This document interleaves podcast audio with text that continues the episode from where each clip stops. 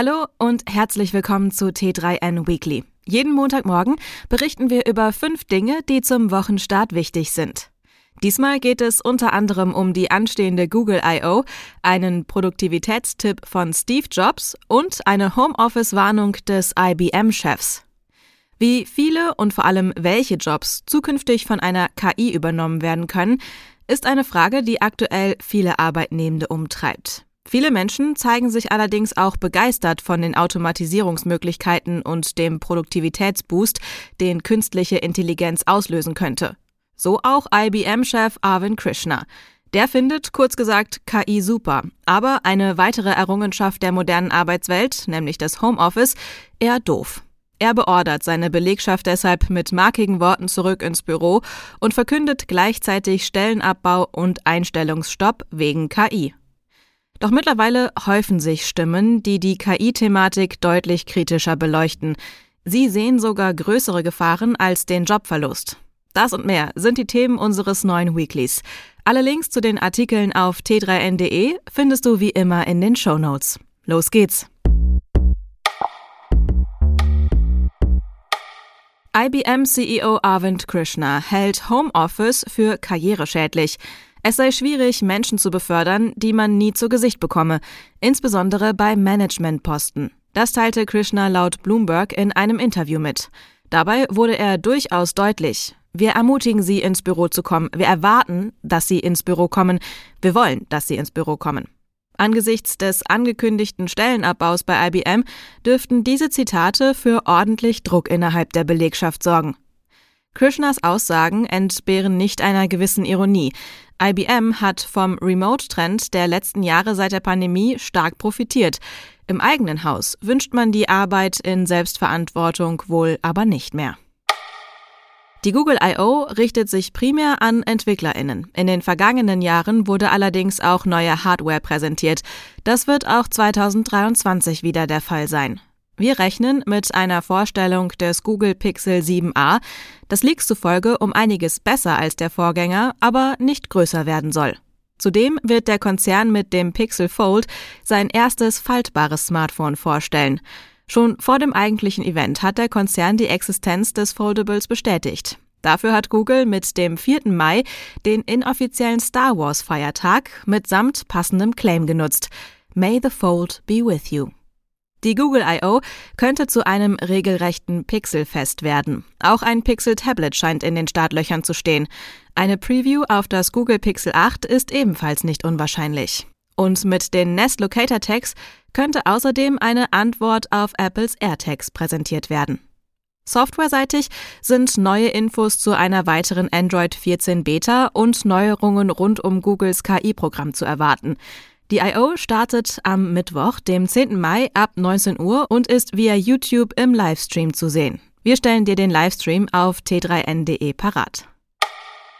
Bleiben wir noch kurz bei Google. Dort gibt es nämlich noch eine weitere spannende Neuerung. NutzerInnen können sich jetzt ohne Passwort in ihr Google-Konto einloggen, indem sie die neuen Passkeys verwenden.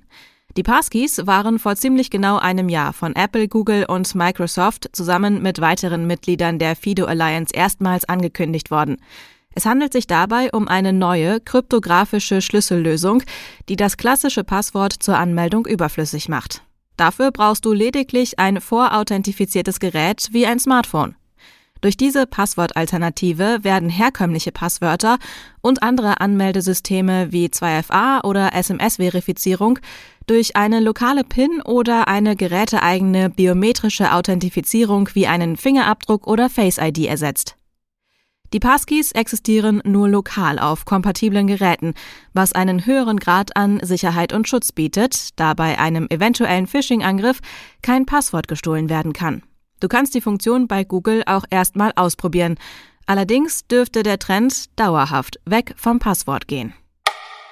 Im Hollywood-Blockbuster Don't Look Up warnen zwei WissenschaftlerInnen, gespielt von Leonardo DiCaprio und Jennifer Lawrence, vor einem Asteroiden, der schon sehr bald die Erde komplett zerstören wird.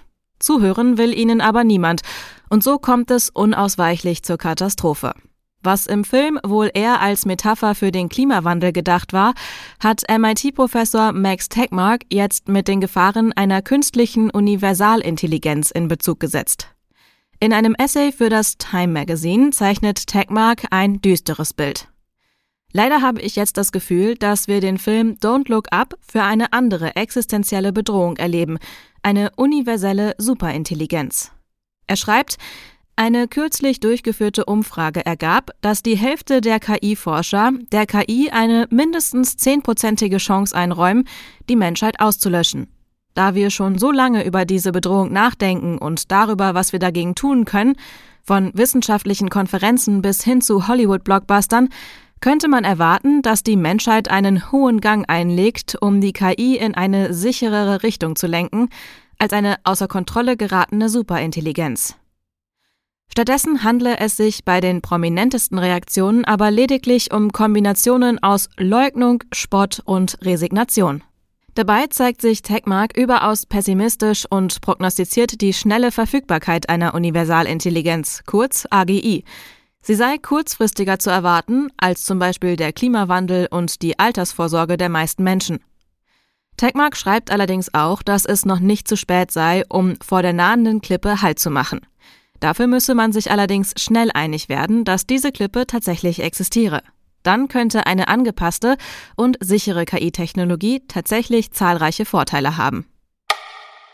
Der Produktivitätstipp der Woche kommt heute von niemand Geringerem als Steve Jobs. Der Apple-Gründer hat nämlich schon 1986 in einem Memo festgehalten, dass Meetings oft unnötig und echte Zeitfresser sind. Zwei Dinge blockieren produktive und kreative Arbeit seiner Meinung nach besonders. Unnötig viel Zeit dafür aufbringen zu müssen, große Organisationen von dem zu überzeugen, was man für richtig hält, und die Zeit, die investiert werden muss, um andere Menschen anzuweisen, Aufgaben im Zweifel viel schlechter zu erledigen, als man es selbst könnte. Beide Aspekte lassen sich klar in Meetings verorten. Er empfahl deshalb, mindestens einen Tag pro Woche komplett frei von Besprechungen zu halten, um ungestörte Einzelarbeit gewährleisten zu können. Meetings als Zeitfresser und zu viel Meta-Arbeit werden in modernen Unternehmen immer wieder kontrovers diskutiert. Deshalb sollte jedes Meeting nach seiner Sinnhaftigkeit hinterfragt werden. Ein guter Vorsatz für die anstehende Arbeitswoche. Das war das T3N Weekly. Komm gut durch die Woche und bis zum nächsten Mal.